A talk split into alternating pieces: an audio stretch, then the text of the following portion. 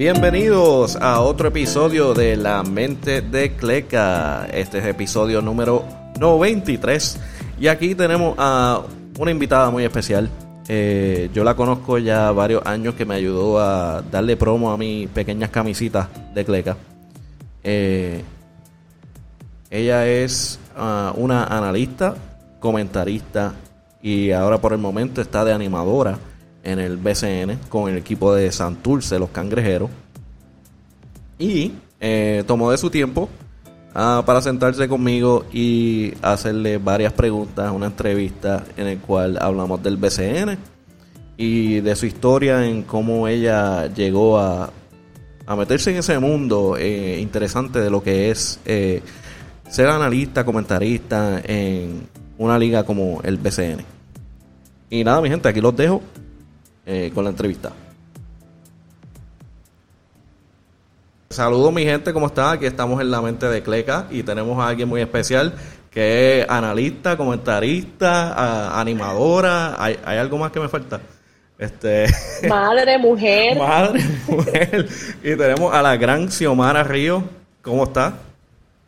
Hola David, estoy súper bien, súper contenta de tener esta oportunidad contigo acabas de hacer este intro y dije, wow, yo empecé contigo y con la marca Cleca hace muchos, muchos años. Yo creo que antes o al principio de mi comienzo en, esta carrera de los medios. Yo me acuerdo, yo me acuerdo cuando estabas empezando este con Tap Deporte. Sí. Y yo tengo una historia para la primera vez que nos, que nos encontramos, que yo, yo soy un espaciado.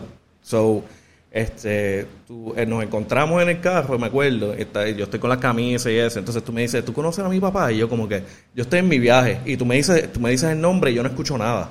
Y yo como que, ah, no, no, yo no lo conozco, yo no lo conozco. Después, yo como pero que... Esa, pero eso no, espérate, espérate, vamos para atrás. Eso no pudo haber salido así de mí. No, no, no de esa forma. Una eh. conversación. Sí, sí, fue una, no fue como que lo tiraste así rápido. Fue como que estaba en conversación y como que hablamos de baloncesto.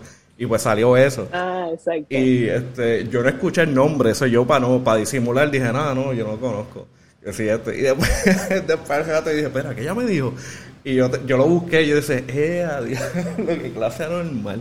Y ese cuando dice Bobby Río, obviamente, la leyenda de Ponce, es como que wow. Y yo, y yo, dije, yo diciendo que no lo conozco en mi viaje. Pero mejor que hayas dicho que no. Imagínate que tú me hubieses contestado que sí y yo ahí que me sé, tú sabes, imagínate, la fan número uno de mi papá somos nosotras tres, ¿verdad? Yo tengo dos hermanas y te hubiese empezado a hablar y tú coquí. Ah, no, a mí, a mí me hubiera gustado, a mí me encanta. Este, especialmente así de, de BCN porque este, yo era más NBA. Y entonces como que de BCN mi, mi papá me decía un poco y todo eso, pero no íbamos para los juegos. O sea, yo vine, yo vine a empezar a ir a los juegos después tarde. Después de cuando a los veintipico ya, ya, pero de chamaquito nunca fui.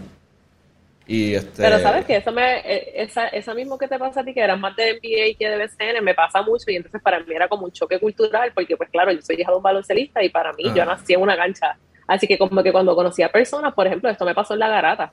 Mm. Lío, eh, él no es fanático del BCN, no sé si hoy, ¿verdad? Llevo muchos años que no he compartido con él, pero en el momento que yo estoy en la garata, como que él no sabía quién era Papi. So, cuando lo googleó y qué sé yo, dijo como que, ah, coño, sí, Bobby Ríos, pero no, era, él es en en ese momento y en ah, Full. Exacto, exacto, como que yo me iba en ese viaje de chamaquito y este, yo vine a, a interesarme después, como que, espera, que yo sabía de, obviamente, de la selección, de, de varios jugadores, pero de la, de la liga entera yo, yo sabía bien poquito. Y es como que, y en parte es tú porque estoy haciendo esto también, porque me está ayudando un montón, como que me está interesando como que aprender de, cómo están las cosas ahora y, antes.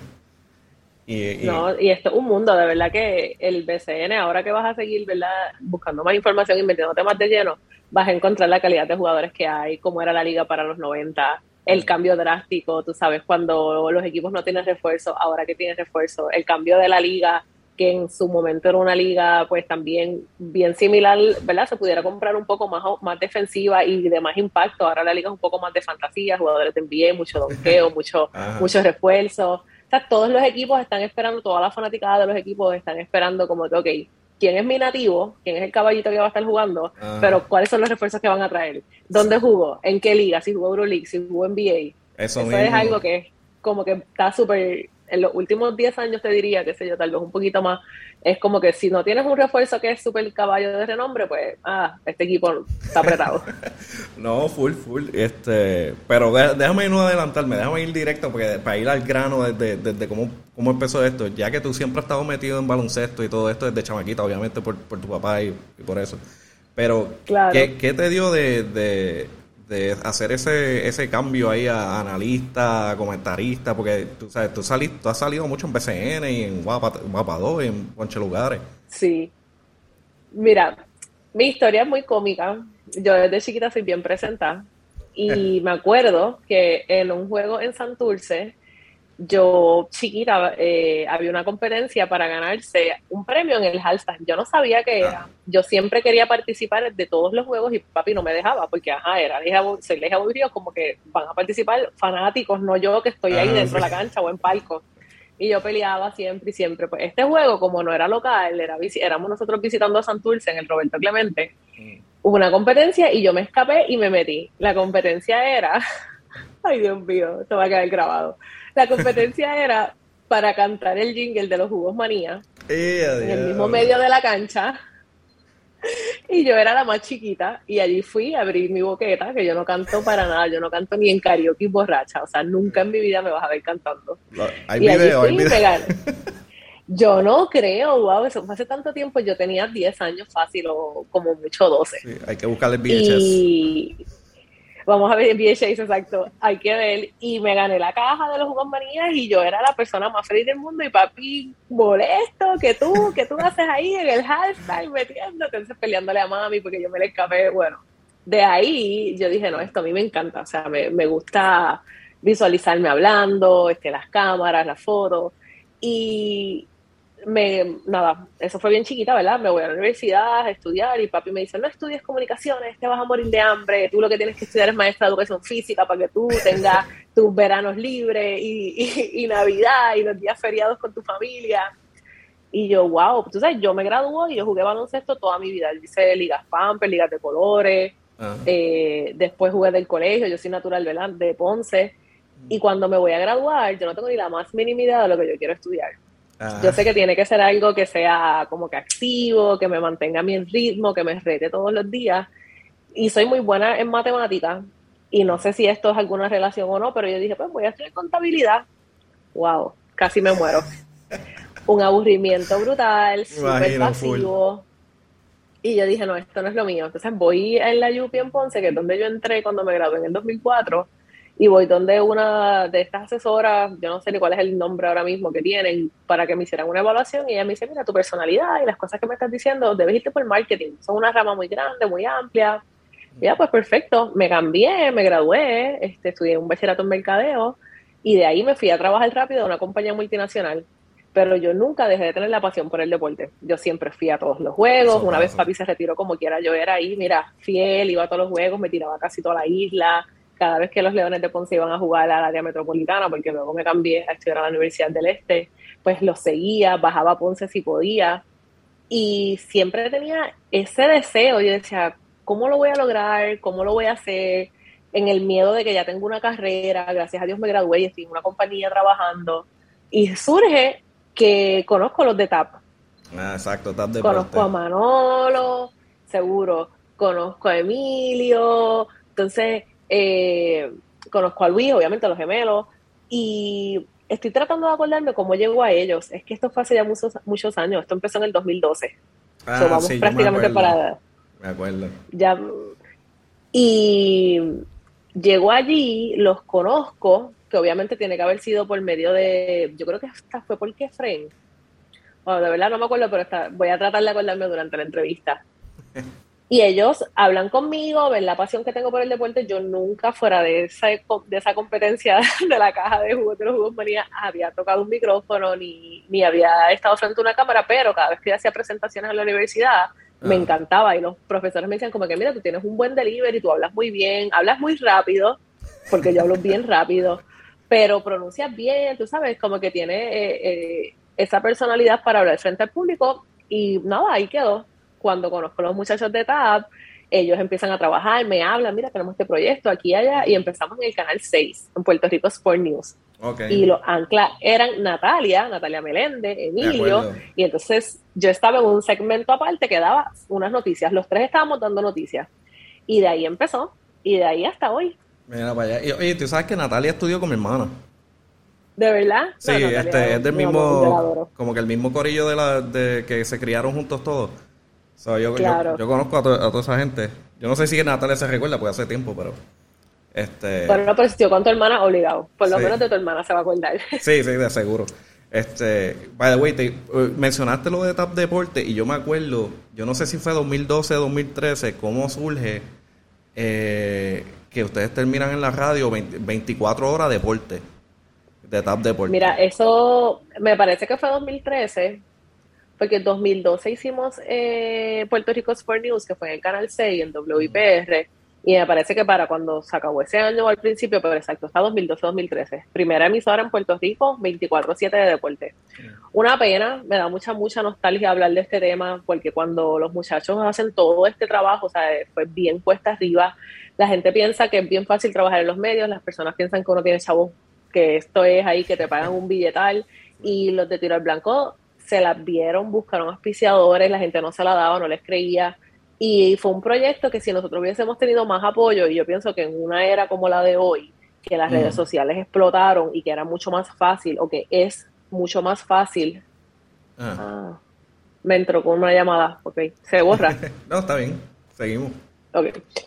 Este, que es mucho más fácil poder vender un producto y vender un producto de calidad. En aquel momento los de tiro al blanco pues estaban empezando y y no tenían ni el conocimiento que tienen ahora, tú sabes, ni tal vez todos los detalles, porque esto se trata de, tú estás dando una información, tú estás dando un hecho, ¿verdad? Y, es un hecho que es historia, porque tú estás hablando normalmente de los resultados de un partido, que ya eso pasó, que ya eso está escrito, eh, una lesión, una noticia, que es algo que ya pasó.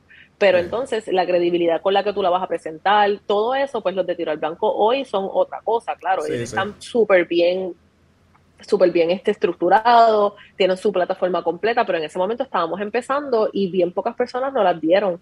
Mi programa se llamaba Overtime, era el mejor, yo estaba con Ingrid Fernández, que la adoro también, ah. y era para mí perfecto porque se me seguían abriendo puertas y no tenía que eh, comprometer mi trabajo actual, porque yo tengo el famoso 8 a 5. Mm. Así que cuando estamos allí, eh, Ingrid y yo hablábamos exactamente del tiempo extra, ¿verdad? Se acabó el juego y dábamos resultados, o si estaban en tiempo extra, pues lo veíamos en vivo y podíamos analizar hablar un poco. Y fue bien chévere porque dentro de esta parte, que a mí me gusta el deporte, que es mi pasión, que me gusta analizarlo, que me gusta hablarlo, pues también me gusta el entretenimiento. Yo he tenido la oportunidad también adicional de hacer colaboraciones dentro del deporte, sino con los medios de, del reggaetón, ¿verdad? Del ambiente del reggaetón, del género urbano. Así que es una combinación y, mi personalidad, ¿verdad? Me ayuda mucho a, poder también presentarme y proyectarme dentro del entretenimiento. So, el segmento, el programa de nosotros era puro chiste. A la hora que era, pues se prestaba también para que nosotras pudiéramos hacer unas preguntas a los deportistas que estábamos entrevistando, pues un poco más jocosas, que si hacíamos el ping-pong, te vamos a hacer cinco preguntas, contéstame lo primero, como que la primera palabra. Y fue bien bonito, pero pues como te comento, eh, no tuvimos mucho mucho apoyo ni de la prensa, ni de, ni de todo el deporte en Puerto Rico, porque no nos daban. Y yo lo puedo entender. Hoy hubiese sido un palo. O sea, emisoras de deporte existen en Estados Unidos y son un palo. O sea, esto es un ESPN, en vez de estar en televisión, pues hermano, era en radio. Y también lo podía escuchar eh, por, por internet. Sí, era, era para mí, este, me acuerdo que era un concepto, para Puerto Rico, ¿verdad? Era un concepto nuevo que no se había, no se había hecho de 24 horas. Este, eh, Era bien raro, era bien nuevo, porque me acuerdo para ese tiempo era como que, lo, como dice, los que están en la radio pues te mencionan lo que pasó y whatever, pero rápido y nos vamos. Y este, algo así más detallado de 24 horas, como que era súper nuevo para ese tiempo para nosotros. Y entonces tú dirías que fue como que falta de, de, de sponsor para ese tiempo o pues mira, yo creo que había un poco también de falta de educación. Yo creo que cuando se empieza a promocionar una emisora de deportes, a nosotros los que estamos acostumbrados en las radios a tener eh, programas eh, de música, claramente, ¿verdad? En donde estés eh, sonando música y, y tienes programas o de chisme o, de cultura, de política, ¿sí? Que, que, son los programas que están vivos, porque tienes que llevarlo, tú sabes, tienes tus segmentos donde educan, que me alegro mucho que, que hoy la radio esté evolucionando en esa forma, ¿verdad? Que no necesariamente tienes que ir a una emisora AM para enterarte de la noticia o poder escuchar a personas eh, de, de, mucha credibilidad cuando tú tienes dudas sobre alguna situación que está pasando en el país. So, ahora en FM, pues tú tienes un programa que es lo que ha vendido toda la vida, me imagino, entiendo yo, y, y, tienes tu parte jocosa, tu parte del chisme, aquí y allá, lo popular, qué pasó aquí, la noticia de entretenimiento, la noticia de los medios, pero también le estás metiendo el deporte. So, cuando te presentan una emisora de deporte 24-7 en aquel momento, pues es bien fuerte yo creo que es bien fuerte como para conseguir sponsor, también fue bien fuerte para que la gente dijera, ah, yo quiero estar escuchando deporte 24/7, cuando en realidad los amantes y los que nos apasionan el deporte estamos haciendo deporte 24/7. o estás en Twitter buscando la noticia al momento, los resultados, o tú mismo vas a las aplicaciones que existen hoy de, toda, de todas estas plataformas que son las número uno de deporte. de todo todo Blizzard Report, que eso tú estás ahí, mira, con los push notifications, y estamos ahora para comenzar la NBA y estamos viendo qué está pasando, qué no está pasando. Ahora mismo el salario de, de Kyrie, todo lo que va a perder, va a ganar, lo que va a jugar o no por no haberse vacunado. Fíjate, todo el día. Fíjate, vamos, vamos a tirar una pausa entonces. Háblame de eso entonces, porque ahora mismo este, yo leí que ellos se tiraron un truco en el cual están llamando el espacio donde ellos practican como un espacio privado entonces, ah, eso mismo, eso lo acabo de ver hace poco, no leí la noticia. Es como, como por cláusula, como que no cae en, en como dice, público. So, él puede ir a las prácticas ahora. Ahora, para... Eso mismo fue que leí. Para los eventos, quién sabe, ¿verdad? Porque como quiera, este, están las leyes de Nueva York que son, son bien fuertes. Exacto.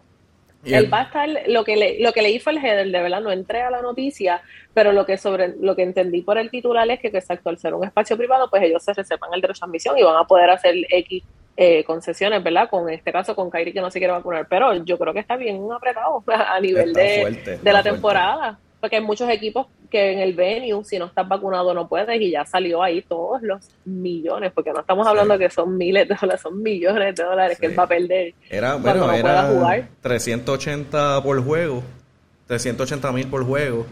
Y quién sabe si lo de las prácticas también es otra cosa que le, que le van a quitar dinero. Eh, que seguramente lo van a multar y hay venues en donde no va a poder ir, que ahí va a perder más. En California eh, también está igual de fuerte, pero lo aclara, eh, salió algo del, del, gobernador que lo aclaró, que dijo que eh, le aplica a los residentes, no a los visitantes. ahí, ah, pues exacto.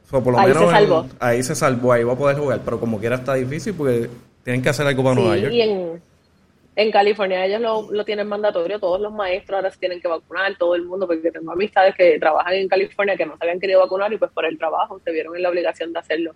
Y yo respeto, ¿verdad? Ya que estamos en un tema de, en, este momento pandémico y hablando del tema de la vacuna, cada cual tiene derecho a hacerlo, pero pues yo creo que a falta de un poco más de, de, educación, porque como mismo estamos hablando en aquel momento para la emisora nosotros no nos las daban, no estaba el el boom de los medios, pero ahora mismo entonces el boom de los medios te informa, te ayuda, pero a la misma vez te desinforma. Empiezan a tirar un reguerete de información y yo ni estudié medicina, ni me interesa, ni me sacrifiqué todos estos años, así que yo le creo a esos doctores, pongo mi fe en ellos, porque el día que voy con una enfermedad, yo no le voy a cuestionar, no le voy a preguntar, me voy a zumbar todos los medicamentos que me receten, si me hospitalizan, me ponen el suero y sabré ellos que le ponen ahí adentro.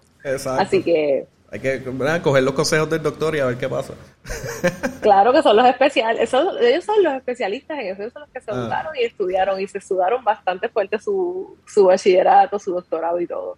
Ok, eso te voy a tirar para volver al tema, pero te voy a tirar con esta pregunta. Eh, para ganar el campeonato, si se encuentran los Nets o los Lakers, ¿cuál tú piensas que gana? vamos a decir, Vamos a decir que ya se resolvió lo del COVID y tienen a Kyrie. Y que están todos. Están todos. Digo, yo creo que, yo creo que los cambios, tú sabes que yo soy Laker fan. Ah. Este, yo, yo tengo un choque muy fuerte desde que el señor LeBron James se encuentra en los Lakers, ¿verdad? Y Ajá estoy fuera, estoy muy fuera del de, contenido de la NBA como estaba antes. Casi ya no lo puedo ver, pero siempre estoy al día más o menos leyendo las noticias. Pienso que la plantilla que tienen los Lakers ahora mismo es de mucha veteranía. Sí, los treintones. De, mucha experiencia.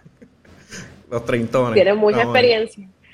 Hay que ver si al final del camino, eh, yo pienso que la experiencia gana partido. Y de igual forma pienso que la defensa gana partido. Así que voy a dejar a mis Lakers pero con esta con, con, esta cláusula de que hay que ver cómo, cómo van luego de la mitad de la, de la, de la temporada. la mitad de la temporada pues, eh, si no le, le, dan achaques porque ya tienes ya tienes uno. Eso mismo. Ya tienes uno dando problemas ya ya Trevor Ariza este tuvo que tener cirugía en, el tobillo y está fuera por ocho semanas.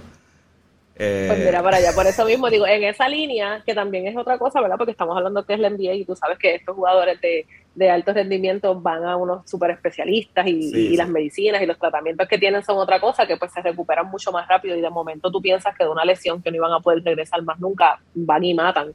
Pero creo que la clave va a estar en cómo ellos van a, a, ver, en el, a verse en el performance, pues ¿verdad? por la edad que tienen y por los años de carrera, porque la NBA o sea, son 81 juegos, 82 juegos y entonces... Es fuerte, es fuerte.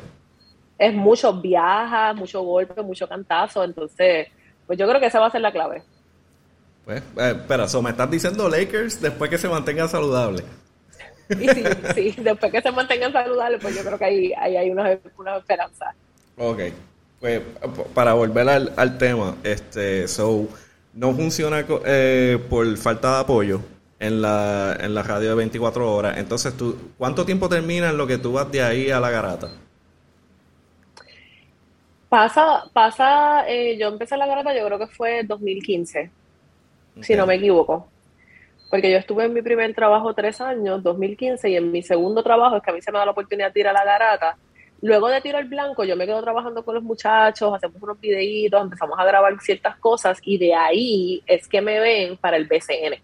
Okay, okay. Entonces empiezo a hacer el BCN primero que la Garara. Empiezo a hacer entrevistas en el BCN y también Tiro al Blanco tuvo una oportunidad luego de cerrar la, luego de que tuvo que cerrar la, emisora de trabajar el programa Fogueo Deportivo que deberían mm. hacerlo de nuevo. Ese fogue, ese programa estaba espectacular, era la antesala al BCN, a todos los partidos que iban a televisar. Y entonces estaba con Albert Cruz, que era el ancla, porque él es el de deporte de Guapa y entonces habían diferentes invitados y una noche me llaman, yo no comencé en el programa, una noche yo de estar bastante out, me llama este uno de los gemelos, no me acuerdo ahora si fue el hijo Manolo, y me dice como que sí, ¿cómo estás? ¿Qué haces? Eh, para ver si puedes venir hoy a un programa, fuego deportivo, para cubrir, y yo le dije, ah, bueno, pues claro, y ese día que fui, no paré de ir, me quedé, hice buen trabajo, y, y, ellos me llamaron para todos los, para todos los programas siguientes. Ah, mira, para allá, tremendo. Y era bien challenging porque eh, cuando tú estás eh, analizando, ¿verdad? El, el tema de, del análisis, tú vas a tener muchas cosas que son hechos, ¿verdad? Cuando estás hablando de los números y cuando empiezas a decir, bueno, pues las posibilidades son de que tal equipo gane porque él promedia tantos puntos y permite tantos puntos o tiene X jugador, pero también tú vas a meter mucho tu opinión. Exacto. Entonces, ahí cuando tú metes tu opinión y estás en vivo, estás en, televisión, en, cable, que te está viendo todo el mundo, yo no, yo tuve muy buena experiencia, recibí gracias a Dios muy buenos feedback, pero claramente yo era vayas leones de Ponce, así podía, yo iba con la bandera de los ah. leones aquí. Eh, en ese momento yo no me acuerdo si la final fue con, me parece que hasta la ganaron, no me acuerdo si fue con Quebradillas o con Arecibo. Tuvo que haber sido con Arecibo. O, los, o semifinal o, finales fue con Arecibo, que sabe esa guerra que hay eterna. Ah. Dios mío, yo sigo dándole cantazo a esto. Que hay esa guerra eterna eh, con los capitanes y los leones y era bien chévere porque también al final Ali estuvo participando del programa. Ah, Entonces los dos, ¡boom! Va a ganar Ponce. ¿Por cuántos puntos? ¿Y qué? Y Ponce va a ganar. Pero también me eché en contra una noche a todos los fanáticos porque Ponce no estaba haciendo los ajustes. Mm. Y estaban, pero mira, eh, yo creo que era, ay, dije, un, refuerzo súper bueno de Arecibo.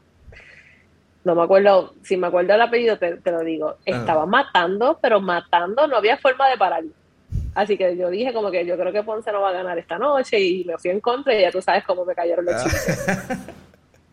Hablaste claro y eso, no, no, no, no, eso no va a funcionar.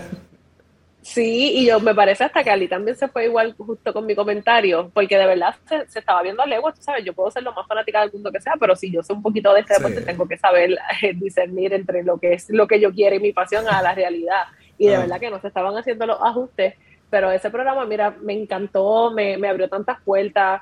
De ahí también entonces voy a los juegos adentro a hacer las entrevistas, que, que es otro tipo de trabajo que debería yo creo que hasta valorarse un poco más. A veces la gente como que, ay, sí, la entrevista en medio tiempo, la muchacha que está, la mujer, la nena que está hablando, porque es como... Sí, porque no, es que yo tenga problemas con...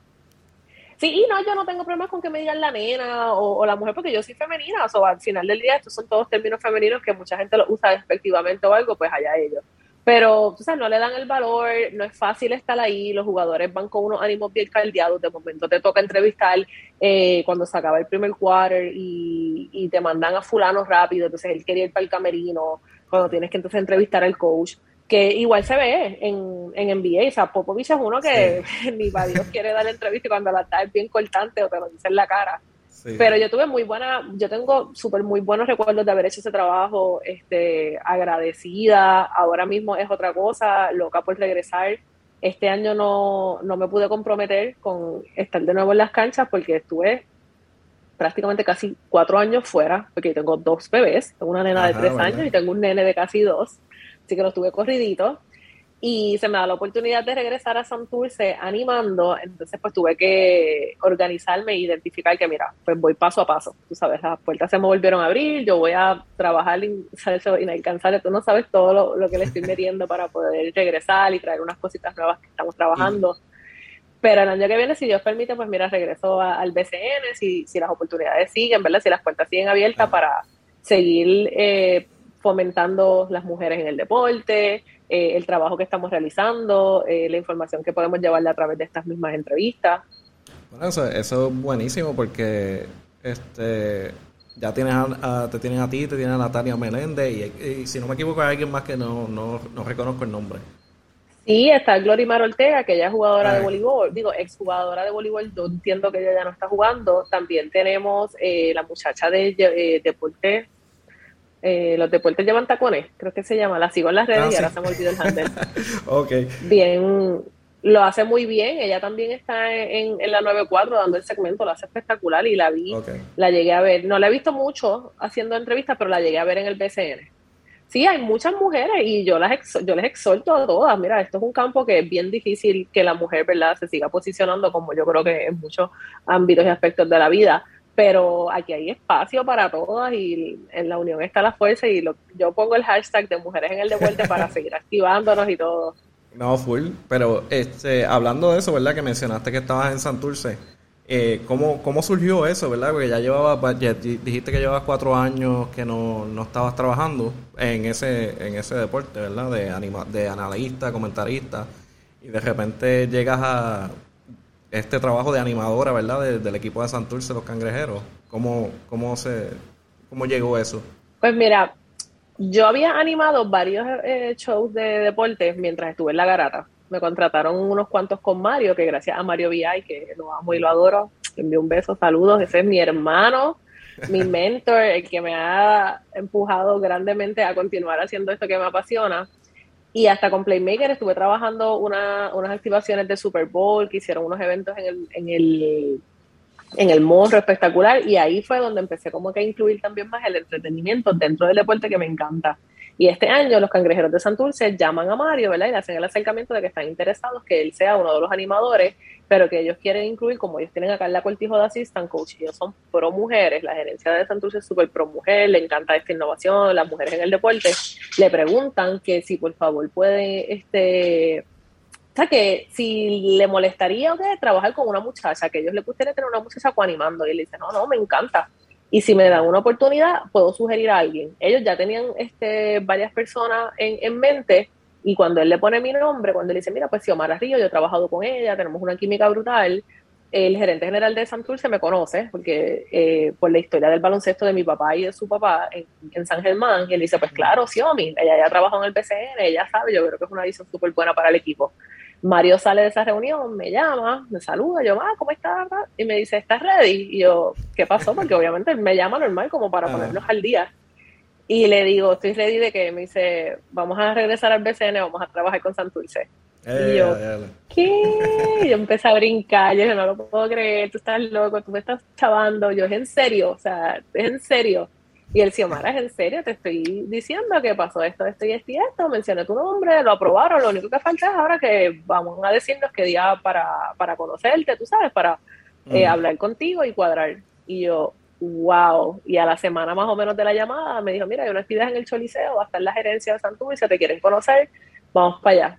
Y yo, ya tú sabes, bien nerviosa. decía, wow, ¿cómo será esto? ¿Cómo será regresar? O sea, todos los miedos te llegan en un segundo, tantos años fuera, no, no estaba tan al día, no sabía quiénes eran los jugadores, no sabía quiénes eran los rookies. Sí, ¿verdad? Que eso cambia mucho ha cambiado muchísimo, ha cambiado muchísimo. Entonces, imagínate, yo en el momento en que yo estaba trabajando en el BCN, pues como nunca había dejado de ser fanática de seguir los juegos, pues sabía quiénes eran los chamaquitos que se estaban graduando, quiénes draftearon, quiénes venían del Cido Voley, que si los nietos, pero yo no sabía nada. So, ya tú sabes, me metí a la página del BCN a buscar todos los equipos, cuántos van este año, quién está en la plantilla de Santurce, y dije, a estudiar, sí, y dije, wow, ¿quién está en la plantilla de Santurce? Ok, pues está Varea, este es el show, este es el espectáculo una plantilla bien de veteranos también. Este, y voy a esa actividad y conocí ahí a la gerencia y súper. Ellos empezaron a preguntarme qué ideas yo tenía, que a ellos les gusta el input que yo, que yo les pudiera pues, ofrecer, porque ya yo estuve en el PCN, estuve en Guapa, cómo se trabaja, cómo, si hacemos entrevistas, si no. Entonces yo dije, mira, yo creo que que la idea de que ustedes conozcan cómo corre el BCN y cómo corre la liga es como que esencial, ¿verdad? Eh, eh, esto es, hay, que saberlo para que el equipo fluya. Ustedes son los reyes del espectáculo, ustedes en eso nadie les va a quitar. O sea, ustedes son los reyes del entretenimiento, pero si vamos a hacer entrevistas y esas cosas, pues yo no las haría como igual copiando el formato. Yo creo que se pueden hacer este en días las prácticas o días que se organice como hacen muchos equipos. Y nada, quedamos en que pues, pues vamos este año tranquilo, vamos a animar, eh, se trabajaron los eventos, Mario también tiene una mente espectacular y él fue el que se inventó casi todos los eventos, entre la gerencia y él le pusieron los nombres y los eventos, no, perdona, los, segmentos que trabajamos en el juego. Entonces ahora mismo lo que hago con ellos es que estoy coanimando con Mario, y tenemos el segmento de la experiencia cangrejera VIP, que bajamos a alguien de las palomas, como nosotros le decimos, y ven el juego en, en arena. Eh, tenemos la competencia de tres, que era algo que yo dije, dije, no, esa competencia tiene que estar porque a la gente le gusta ah, entrar, a la gente le gusta entrar. Eso es como que oficial, tú no puedes quitar eso, a la gente le gusta entrar, coger el balón, porque también ven a los jugadores en el banco, tú sabes, sienten como que con esa experiencia y si viera, o sea, lo bello que es, me escriben por el DM, o sea, desde el día antes, como que si a mi mañana hay competencia de tres, mira, apunta mi número, apunta mi nombre, que quiero participar. Y en el mismo juego está el DM corriendo. Sí, yo estoy aquí, la sección tal, búscame aquí, búscame aquí, que si esto. Y una experiencia bien bonita y una faceta completamente nueva, porque esto de animar así 100% sin tener que analizar el juego, sin tener que hacer entrevistas, es algo que yo no había hecho. ¿Verdad? Un poquito más libre, ¿verdad? Porque entonces no, no te tienes que preocupar de tener, ah, tengo que tener todos los stats a tiempo para, para próximo, la próxima 100%. entrevista. No, no, Mira, te lo digo, no puedo parar de reírme, me lo estoy gozando como tú no tienes idea. La experiencia ha sido maravillosa, la gerencia es espectacular. Estamos trabajando un equipo de trabajo a más, los jugadores son súper chéveres, la fanaticada se ha comportado espectacular y exacto, y estoy divirtiéndome en el ambiente que a mí me encanta, eh, sufriendo un poco porque los primeros quarters no puedo verlo, estoy ah. para arriba y para abajo buscando eh, los fanáticos que quieran competir, subiendo las escaleras, bajándolo, pero ya en el tercer quarter, que es casi siempre que termino, pues ahí me pongo a ver el juego y sufro, porque estamos perdiendo, ahí estoy yo cruzando los dedos para que dándole las vibras positivas. Pero sí es completamente diferente y, me encanta. Pienso que es algo que deberían llevar eh, el resto de los equipos. Este año yo entiendo que casi todos los equipos tienen su animador y que están haciendo sus half times, sus jueguitos, que lo han hecho desde siempre yo recuerdo cuando papi jugaba, bueno, la, historia que te conté que me metí para una competencia de una caja de jugos manía, pero yo creo que es algo que debe permanecer, que deben innovar los equipos y seguir buscando la forma de cómo darle el entretenimiento a, a los fanáticos, porque van a ver un espectáculo también, van a ver un juego de baloncesto y también van buscando el espectáculo. En esa parte de, entretenimiento eh, para, tener al público pompeado, esa es buena, este, pero también este, hablando de eso, la la experiencia nueva ahora, ¿verdad? Que obviamente hubieron un par de equipos que obviamente vinieron los, los vino Anuel, vino Bad y vino este, eh, y, cambiaron el BCN un poco con Yadiel Molina también Bayamón.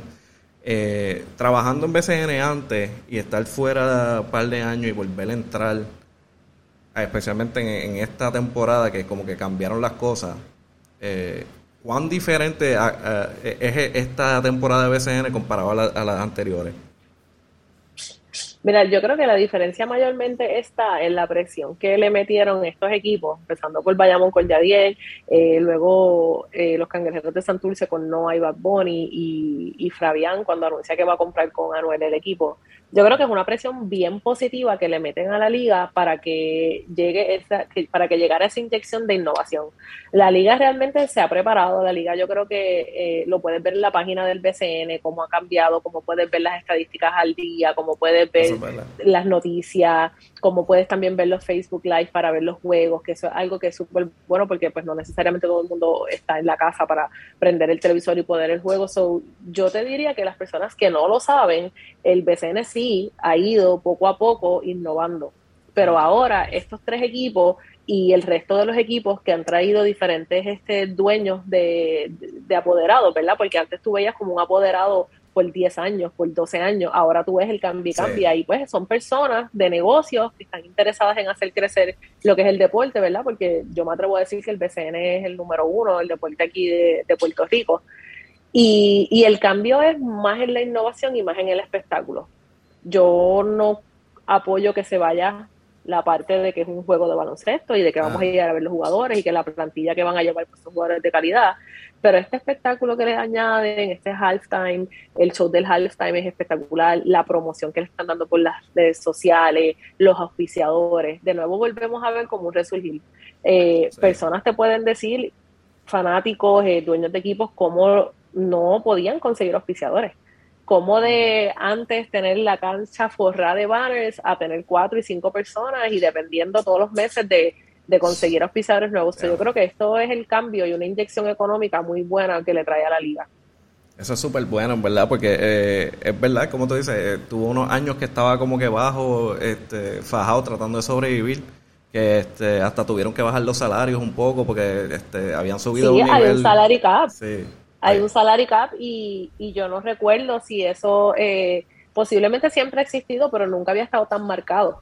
Y mucho menos tan bajo, porque nosotros sabemos de esos salarios, tú sabes, sobre los 100 mil dólares. Para, sí, 100, 150. Ayuso, este, Arroyo en su tiempo. Claro, en su este. tiempo. Este Peter John, que yo creo que fue el que rompió esa curva. Y, y ahora, pues, se ve más limitado que por un lado lo veo positivo para estructurar, para poder volver a, a, crecer, hacer crecer la liga. Y lo que sí es que pues te limita, porque un refuerzo no va a cobrar 40 mil dólares. No, no, no, sí. O sea, un veterano eh, con una trayectoria internacional no va a cobrar 40 mil dólares, ¿verdad? Así que yo creo que va haciendo un híbrido y va, va abriendo puertas al BCN a, a, poder también crear más equipos, porque entonces la, se, se, pueden formar más de ocho equipos en vez de estar trabajando una liga con pocos equipos, cuando en su momento la liga llegó a tener dos equipos, tú sabes, para esos tiempos de los 90. ¿Por qué? Porque pues no había unos salarios exorbitantes así tan grandes que, que, sangraran la, la, chequera. Sí, eso tuvo un tiempito así que tenían los equipos este, un poquito fajados como tratando de pagarle esos biles. Sí, no, y entonces también se afecta al jugador, porque ¿cuántos jugadores no tienen deuda? O sea, un Javier Mojica tuvo deuda, no sé si le saldaron. Un Aliber Diel también, por luego de tener unos contratos muy buenos, también con deuda. Y, y, y por ahí uno puede seguir, porque siempre te deben, siempre te han pagado tarde. ¿Por qué? Porque cuando la liga empieza a bajar, pues tú, la gente dice, ah, que si el dueño, el dueño es millonario, el dueño está bien, pero él no está metiendo su dinero. Esto, son, esto es un negocio, esto es con los oficiadores. Así que para mí ha sido bien, bien, bien positivo este cambio. Para los equipos que tal vez no tienen unos dueños de renombre, pues no es como para que se sientan mal, sino es como que para, ok, voy a subir el game, yo tengo lo que es para ser el dueño del equipo, pero que voy a innovar, que voy a buscar, qué apoyo voy a buscar del pueblo. Incluir el pueblo, tú sabes, el gobierno, que, que los ayude, que, que se promocionen, que vayan a los barrios, que vayan a todas las reversiones, que se riegue, por ejemplo, eh, cuando yo voy a Bayamón, wow, esto es Ah, vaqueros de Bayamón, o sea, están todos los billboards, están todas las cosas, por ejemplo, Santurce, Santurce está forrado de todos los cangrejeros de Santurce y eso te llama, eso llama a la fanaticada. Hay, unos equipos que, sí son así. Hay unos equipos que tú llegas y eso, la fanaticada es otra cosa, como este, este Ponce, Arecibo, eh, Quebradilla. Bayamón. Bayamón es Ayer en el juego, ayer en el partido de los cangrejos de Santurce con Bayamón, yo te puedo decir que había un 50-50, cuidado si tal vez había dos o tres más de Bayamón. Sí, estaba yo con, con, jersey de Bayamón. sí, no, y llenar, y llenar las canchas, y eso es lo que le gusta a los jugadores, que vayan a un juego que esté bien lleno, tú sabes, que los fanáticos estén gritando.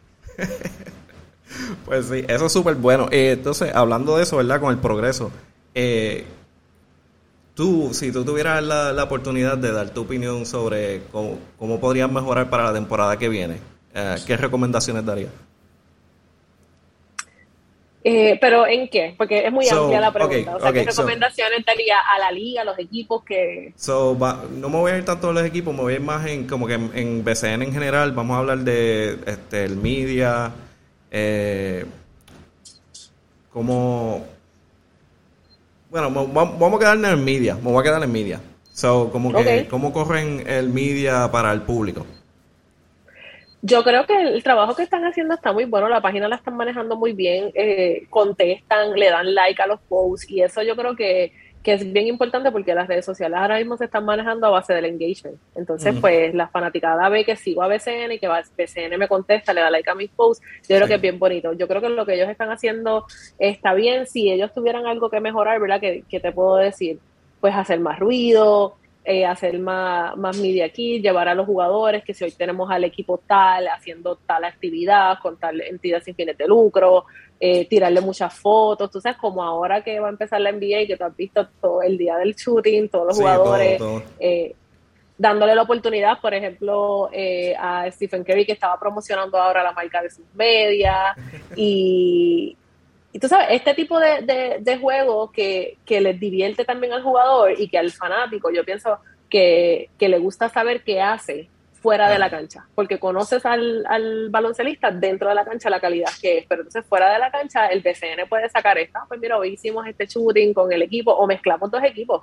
Sí, sí. Nos encontramos, vamos, alquilan un mismo venue y primero le tocaba a los cangrejeros de Santurce y luego entraba a los Leones de Ponce y pues se encontraron, como este tipo de actividad porque nos gusta. Yo que estoy trabajando ahí, como quiera me gusta ver qué está pasando, ah. qué están haciendo, si se encontraron, qué pasó cuando se vieron. Y en cuestión de las redes sociales, eso mismo, la accesibilidad, dar la información clara, pudieran mejorar como todo, todos tenemos espacio para mejorar, pero en un time frame de anunciar las cosas con más, con, más rapidez tal vez.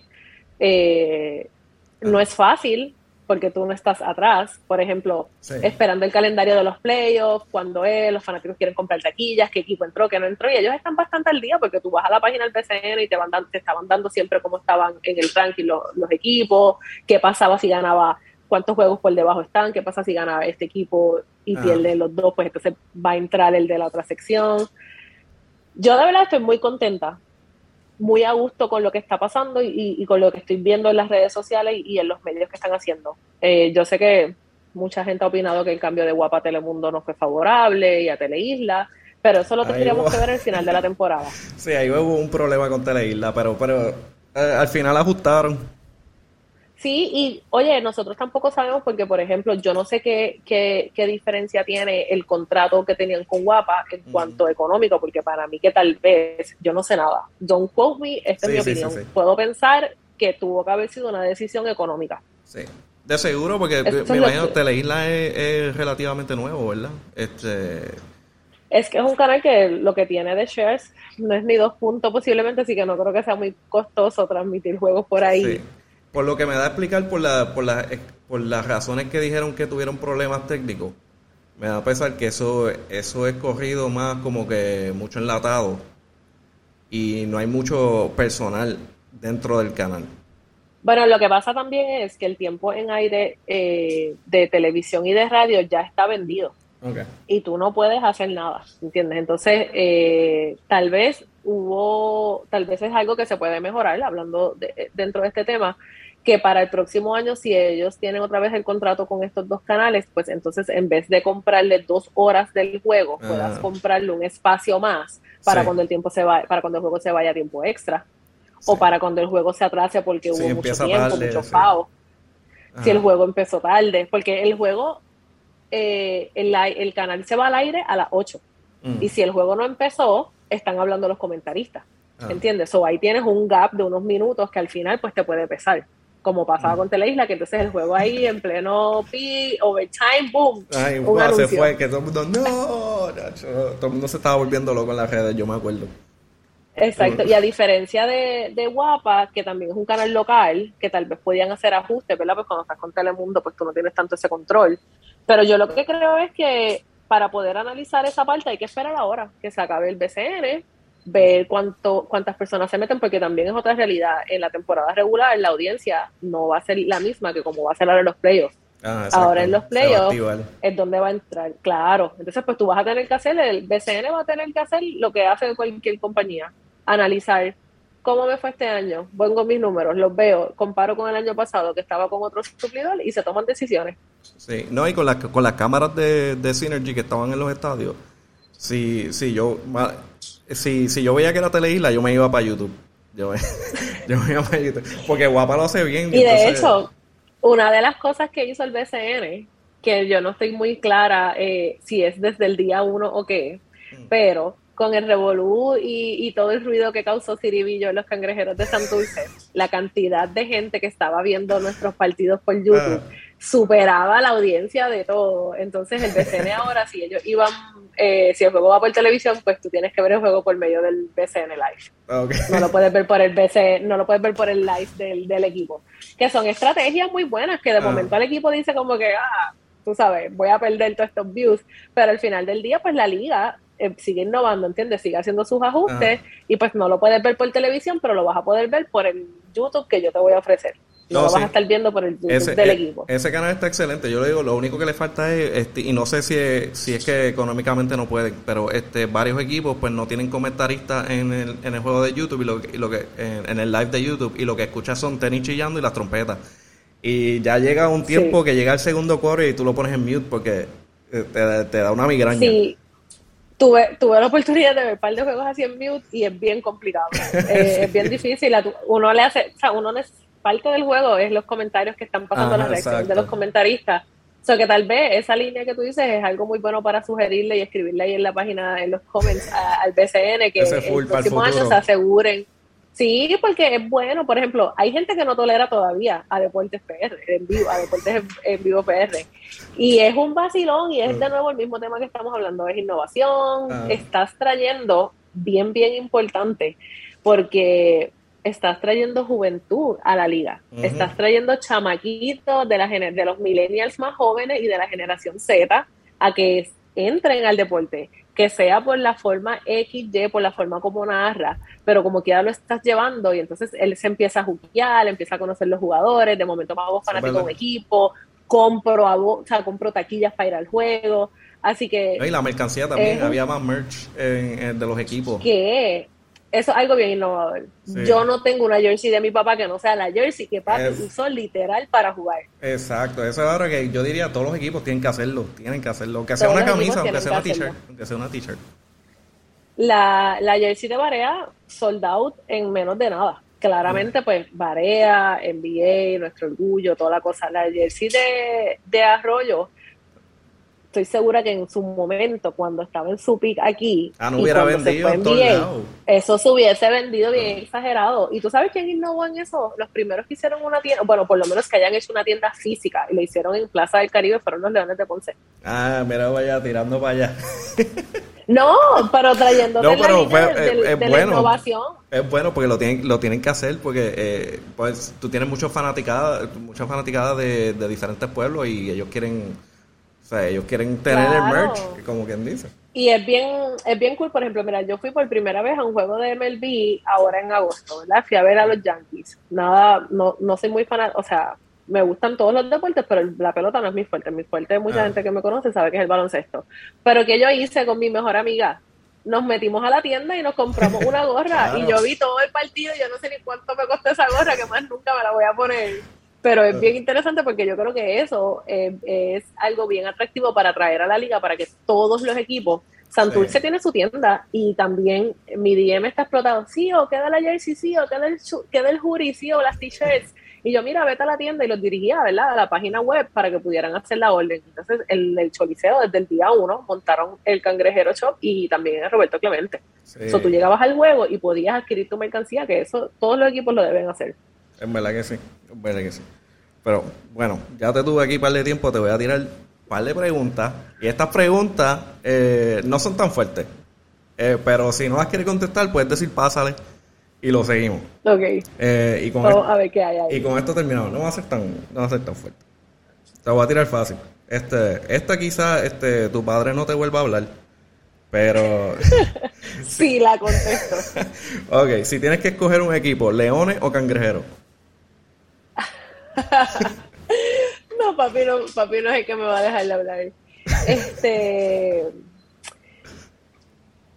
Cangrejera de profesión, ponceña de corazón. Ah, tiró, tiró la contestación profesional, muy bien. ok, próxima pregunta. Eh, esta, esta no es difícil, esta es fácil. Eh, para ti, ¿quién es el MVP de la liga de esta temporada? Wow, bendito Angelito, seleccionó, posiblemente se lo puede ganar todavía. Eh. Ha jugado muy bien Jessriel, Jessriel de Jesús, soy súper fanática también, ha jugado espectacular. Yo creo que el cambio le vino súper bien también. Eh, el tema de, esta pregunta es, eh, es chabona, porque yo te puedo decir Thomas Robinson. No hay mucho, casi todas las noches double double. Y, y todos los refuerzos que están bien dominantes en la liga. Porque hablándote de los nativos, ¿verdad? Como Angelito, como Yesriel, que son unos caballos que, han estado matando la liga y, que son consistentes, ¿verdad? Pero entonces entra el tema, entra en esta discusión los refuerzos. Yo te puedo mencionar que un Thomas Robinson pudiera estar eh, dentro de, la conversación por lo ofensivo, porque cuando tú hablas del MVP, pues el MVP tiene muchas características, como por ejemplo, Thomas Robinson ya seguramente no es un candidato por todas las técnicas que, le han dado. Ah, ¿Entiendes? Ah. Pero que pienso que en esa línea, este, si tengo que contestarte, pues me voy con, me voy con Angelito, si es que todavía está elegible. Debería, porque no quedaban, no quedaban muchos juegos, debería estar elegible. Sí. Y, y este pero que cuando tocas este tema, los refuerzos entran a este premio. Entonces, lo que te estaba diciendo es que pienso que debe ser un premio para el refuerzo del año, que vendría siendo el MVP refuerzo, como lo quieran llamar, y dejar el MVP de la liga para los nativos. Porque cuando traes un refuerzo, chances are que va a ser superior a tu plantilla, porque para eso estás buscándolo, para eso buscas un refuerzo. Sí, es verdad, es verdad. Y como te hablé, como te hablé al principio de la liga, para la época cuando mi papá jugaba, los jugadores, los equipos que quedaban en el ranking 1, 2 y 3 no tenían derecho a refuerzo. Los que tenían derecho a refuerzo era lo que quedaban de las últimas posiciones hacia arriba. Entonces, es, es ahí como un tema contradictorio, porque, por ejemplo, muchos campeonatos que tuvieron los Leones de Ponce los ganaron con Papiro León, con el León, con jugadores nativos, ¿entiendes? No, no con, con refuerzo. Entonces, este año todos los equipos pueden tener refuerzo. Sé que tú me hablas de Valladolid o sea, que están durísimos en la plantilla con los nativos y se ponen más duros con los refuerzos. Entonces, pues ellos van a entrar en la conversación de los MVP. Ajá. Ahí están. Así que no sé. Ahí, ahí estoy en un 3 y 2, pero si tengo que votar por ellos, pues voto por Angelito. Ok, Angelito, tremenda opción porque está, está, y yo creo que él salió tan tarde de la temporada que no creo que le afecte mucho. Puedo eh, pensar que no es exacto, pero como quiera sus números deben estar muy bien. Ok, esta, vamos a ver si me la no, no me la vas a contestar. Pero, ok, la verdadera razón por la cual cambiaron al coach Daniel. A, a Che. Sí. De Santulce. Ok, yo no sé. yo no soy parte de esas no no realmente yo no soy parte de esas decisiones de la gerencia me encantaría porque yo soy bien mandona y, y, ah. me encantaría estar ahí a, los bochinches tiene que haber bochinche Tienes que haber bochinche. No, mira, yo creo, yo te la puedo contestar a base de mi percepción. Yo creo que ah. habían unos ajustes que tenía que hacer en, en el inicio de, del partido. Como que en la, tal vez en, un poco en, en, el inicio, como, como, como iban a empezar esos cinco y las, las primeras rotaciones, me parece.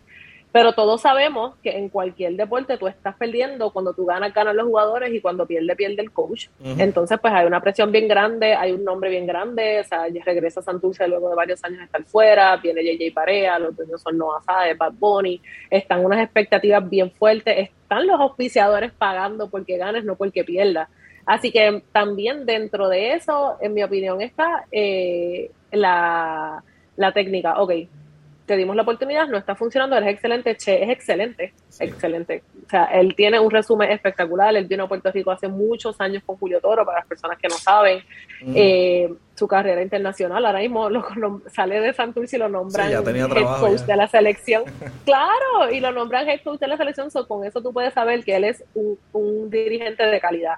Pero claro, hay que hacer ajustes y no está funcionando, gracias, pues voy a hacer un cambio para ver. De momento el cambio con Ayuso empezó a funcionar.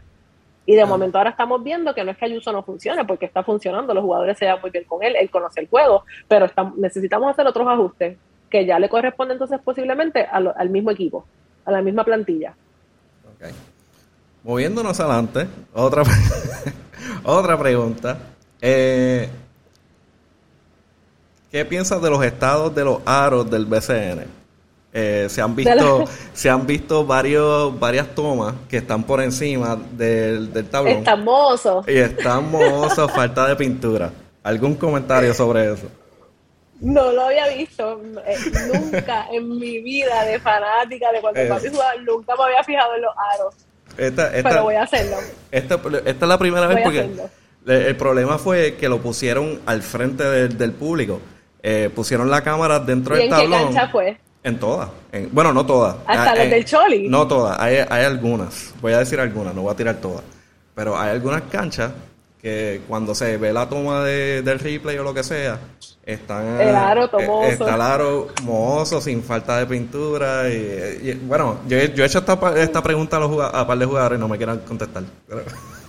Voy a hacer, voy a hacerle, voy a preguntarle a, mis panitas del equipo a ver qué ellos piensan y, y no qué piensan, porque en realidad lo que piensan, ah, pues lo que puede afectar al juego. Eso es lo que voy a preguntar. Yo creo que por lo menos voy a hacer un GoFundMe para pintura chinita eh, para los equipos. Pintura de aceite, porque eso debe ser este metal, acero, no sé, no sé cuál es el material, pero debe estar ahí por esa línea. Sabes que nunca me había fijado, nunca, nunca me traje esta pregunta y me da demasiada risa porque yo nunca he mirado los los aros, pero... Me da pena para los jugadores, este, yo fuera ellos me pongo tape en los dedos. Pero no todos donkean, yo lo que voy a preguntarle a ellos es ver si ellos tal vez mentalmente o si hay un hecho de que porque el aro esté mozo la bola no se mete, que sería el, mayor problema, ¿verdad? El, que llega tiene, tiene su opinión. Yo estoy el que llega yo estoy seguro que el cubanazo tiene par de par que decir ahí. Muchacho, y más que él es el más que donkea, yo creo que él es el más que donkea en toda la liga. Bueno, ya, ya sabes, eh, te, lo doy para que lo veas y le pregunte. Este, voy, a, voy a hacer esa asignación. Ok. Esta es eh, completamente aparte de esto, como obviamente tú dices que tú eres eh, parte del grupo femenino, mujeres adelante. claro. En tu, en tu opinión, ¿verdad? ¿Qué necesita el BCN femenino para tener más exposición? Primero que el apoyo de nosotros. Yo creo que el apoyo de la fanaticada y un, una mejor plataforma para poder dejar llevar la, calidad de jugadoras que tiene el BCNF. Yo jugué baloncesto superior nacional en el 2005 con las Leonas de Ponce, luego en el 2009 con las Valencianas de Junco, y la calidad de jugadoras con las que yo compartí equipo, amas.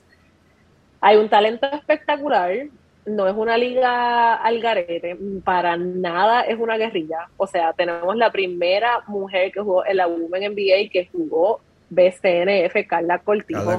O sea, tenemos tenemos boricuas aquí, nativas, nacidas y criadas que se hicieron en las ligas menores. Tenemos a Daichali, tenemos una Pamela Rosado, Michelle González. Tenemos una calidad, o sea, primera vez que vamos a unas Olimpiadas ¿Qué le falta al BCNF? Al BCNF le falta que nosotros como fanaticados lo apoyemos más y ellos en su asignación deben promocionar mejor la liga, estructurarla y buscar esa clave que pudiera ser, y es algo que no pasa porque tampoco pasa en la Women NBA, que la NBA adopte y entonces vamos de la mano y somos una ah, misma liga. Sí. Que eso es algo que, que, que Kobe también estaba trabajando, que era algo que, que lamentable eh, el suceso, ¿verdad?, de, la muerte de, de Kobe, pero Women NBA iba a dar un palo. y él iba a tomar control de eso. sí. ¿Por qué? Porque no están de la mano, por ejemplo. No son los mismos salarios, no es la misma promoción. Tú quieres siempre que un, que un baloncelista, en este caso que estamos hablando del BCN, que un hombre sea el que te auspicie, hasta si puedes, productos de mujeres. ¿Por qué? Porque él es el que tiene el push y él es el que carga la fanaticada. Nosotros tenemos que dar más a conocer a la jugadora, hacer media source, hacer todo lo que todo lo que esté en nuestras manos para mercadear a esta jugadora y, y adicional a eso que la liga, ¿verdad? Pues pueda llevarle toda la información de lo que ocurre, que de lo que está ocurriendo a la fanaticada. Hay personas que no conocen, no saben, no saben la calidad. Van a los juegos y me dicen, coño, sí, yo fui a un juego, esas muchachas juegan de verdad y se dan duro. Y yo digo, pero ¿y qué te crees? es el mismo juego. O sea, son las mismas reglas, es el mismo juego.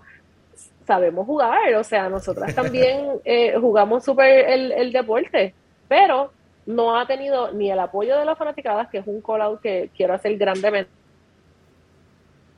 Con, con Daichali me pidió que por juego este domingo, que, que no he podido ir porque pues tengo mis dos bebés y entre que estoy trabajando todos los juegos locales, pues tengo que organizarme, pero tan pronto termine ahora el CN masculino, voy a darme cita a los juegos de las cangrejeras de Santurce, allí está Mari Plácido, que es de Ponce, que jugamos juntas, que su papá me coachó, tú sabes, hay una calidad bien grande, pero sí, número uno, el apoyo de las fanaticadas, tenemos que darle el cariño y el respeto que se merecen esas muchachas, y el BCNF, a Gaby, que es mi pana, a Gabriel Miranda, que, que le meta, ¿verdad? Que, que siga moviendo, él se mueve muchísimo, que siga moviendo y que siga promocionando. Muy bien. Muchas clínicas, tal vez, de la, mira, algo que hacen los muchachos es que están dando clínicas todo el tiempo. Ah. Entonces se dan a conocer entre los chamaquitos. Vamos a meterle a las muchachas, vamos a llevarlas que se hace, pero tal vez no se le da el exposure que se le da como a los muchachos. Sí, ahora, ahora es más fácil con las redes que se puede, se puede mover más eso y dejar ver dónde están, dónde están las muchachas y cómo le están dando. Claro este, que sí. Ya con eso no tengo más preguntas. Te quiero dar las gracias por darme de tu tiempo, ¿verdad? Que sé que estás bien ocupada.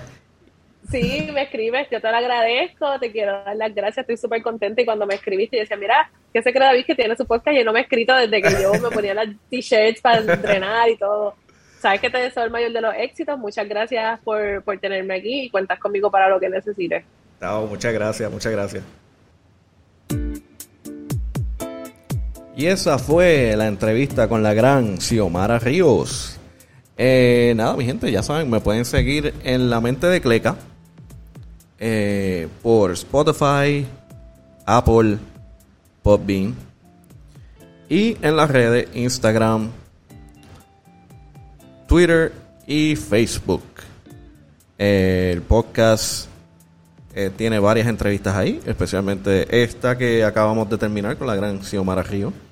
Ah, si quieren seguir a Xiomara Río, Xiomara Río eh, está en las redes eh, por Instagram como Xiomara9. Xiomara9. Ella es, como ya saben, la animadora de Santurce, Cangrejero. Y la pueden seguir por ahí. Y en televisión con los cangrejeros. Y nada, mi gente, nos vemos en la próxima. Suave.